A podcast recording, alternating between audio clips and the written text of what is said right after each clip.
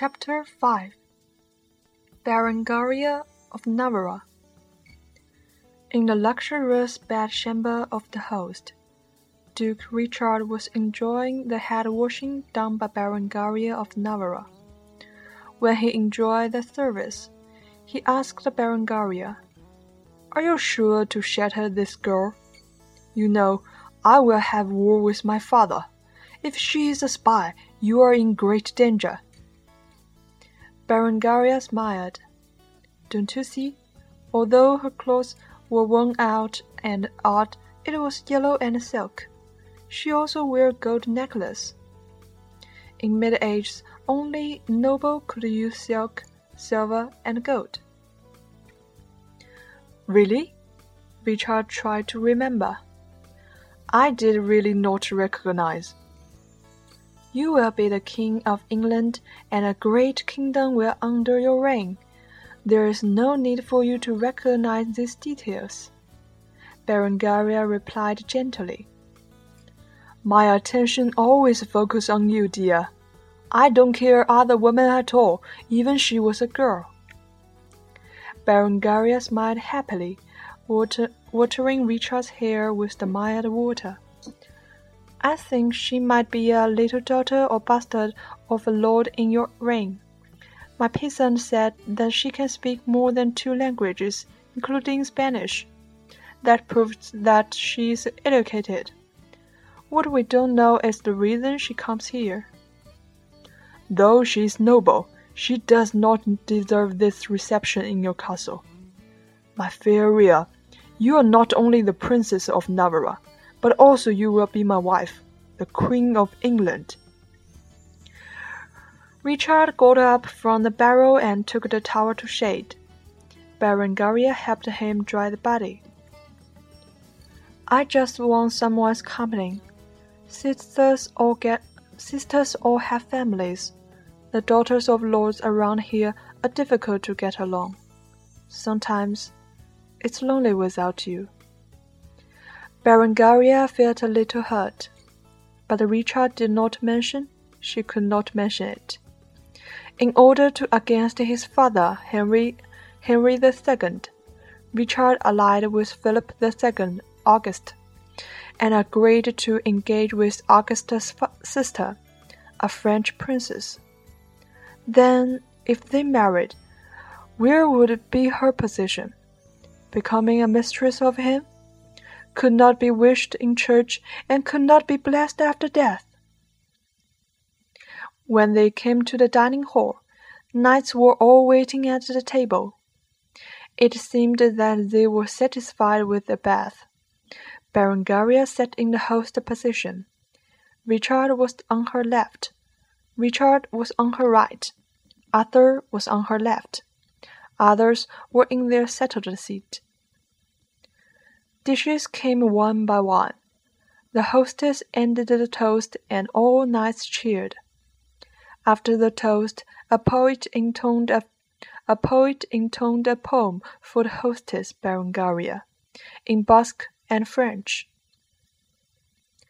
Gracious she is, courageous she is. The queen she is, the king she is. Her beauty covers all the ladies. Her elegance attracts all the chevaliers. The crown on her head, solemn and noble, the sceptre in her hand, powerful and justable and justifiable. Richard wept a mouth and stood up. To her dignified fair princess of Navarre! Knights all stood up and a phrase filled in the dining hall. Finished the wine, Richard sat down and said to Berengaria, Actually, I sung better than that poet. Then the poet sang the epics. Berengaria was bogged into meditation. The eyesight dragged her, the eyesight dragged her out. Berengaria turned her head. It was from Arthur. He seemed very cared about her. She lifted her goblet and smiled to him. Arthur was Richard's nephew. His father was Richard's brother Geoffrey. Geoffrey married the heiress of Brittany, Constance, and became the Duke of Brittany. Arthur learned to be knight since age of ten with Richard and won, and won the preference of his grandmother, Queen Eleanor. Richard whispered, The young knight seems in favor of my treasure. Berengaria smiled and shrugged. He's just a kid. When the dinner ended, they, they were left alone. Richard said, Arthur is fifteen now. When he met you, he was just an innocent kid. But if he was still in Brittany, he should have married. Next day, Lucy waked up in the warm sunlight, but there was still serious headache haunt her. Last night, the exciting crowds made big noise downstairs. She was she was excited herself, and these noises made it more difficult to sleep. After the dinner, some strange noise made by the knights and maids were even unbearable, which nearly drove her mad how bad the sound insulation was. Although did not want to get up, Ellie came to tell her that if she le- that if she felt better, the princess invited her invited her to have breakfast together. The tradition here was to have meals together. When Lucy tidied herself, she asked Ellie, "When did you go back last night? Since you didn't come, the beef and fish were hidden in the bookshelf. Alice's cheek went pink. Dear lady, I went back. I went back late last night. There were there were lots of washing after dinner. Lucy snickered. At least Ellie might enjoy it. She guessed in heart which knight she companied with last night with that uh, swollen head Arthur? When she again saw Berengaria in the lobby, she was directing Butler she was directing Butler to arrange the goods. Today she wore a light yellow robe, which made her more charming. The blonde hair was bounded by a golden ribbon. A rugby decorated her forehead. The hair was even shinier under the sun. In a word, the confidence about appearance Lucy piled up last night all crashed in front of this beauty. Ugly Duckling could only admire the beautiful swan. She wore an old robe of the princess, which made by soft linen. The bright blue and silver cuffs could fit the princess very well, but it not but it not likely suited her but it but it not likely suited her little figure and hue of hair. Lucy comforted herself inwardly.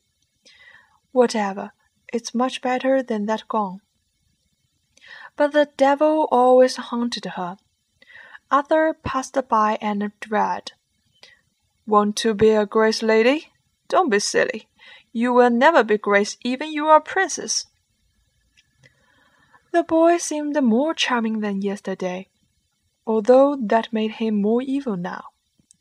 If the captivating turquoise green eyes not glimmered viciously, she would think that they were beautiful. If he was not so mean, she would admit that he was beyond handsome. Dusky golden hair highlighted his young and fit his scarlet coat well straight nose, square jaw, exquisitely sculptured mouth cooperate in their best style. His chiseled profile was even charmer than any European models or stars she had she had seen on those fashion magazines. Comparing to those muscular knights, he looked more like a romantic prince, pursuing his fair princess. Lucy took a deep breath to calm down and told herself that it, it was not necessary to be angry with this muddlehead. But Arthur did not want to let her go easily. though you look much better than yesterday, you're still as plain as a wheat, He sneered. Lucy finally turned around towards her, towards him. Ah, seemed she must give him some payback. She released a fair, innocent expression, staring at Arthur, who was much taller than her with the who was much taller than her with her shining amber eyes. It is said that the most beautiful flowers was presented to the bravest knight. Who is the bravest knight among you? You and him, who is better? The expression of Arthur was changing, and finally halted at anger. He approached Lucy, glared at her as if to bite her. You evil witch! What are you talking about? At that time, other knights started coming to the lobby. Seeing Lucy and Arthur standing close to chat, one of them one of them laughed at Arthur. What? Are you not satisfied with Ellie last night, Arthur? Get up early to flirt, little girl?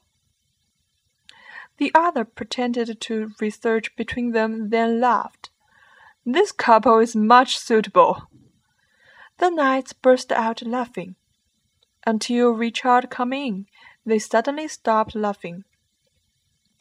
Maybe they just joked. Maybe they just joked to each other as usual. There was no malice. But considering Lucy's words, Arthur's face was quite livid. Before Arthur striking back, Lucy quickly replied, Seems you suit with the weed like me the most beautiful flower? Don't be silly. If you are uh, if you are unable to get married when I grow up, I might consider marrying you if you beg me to. You will not be ashamed. After finishing payback, she turned around, proudly raising her head, stepping several paces queenly, and then rushing to Berengaria. What she left behind was great laughter and Arthur's curse. The bruise was still painful when she ran. Berengaria looked at Lucy and the noise crowd and the noisy crowd over there smiled. What do you say to Arthur? He seems so mad. He's always a nice boy. Lucy was depressed to find that even Berengaria was much taller than her. She should be five point six feet tall.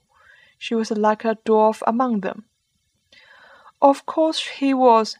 He was as nice as a wolf. She shrugged. Berengaria even could not help laughing for her humor.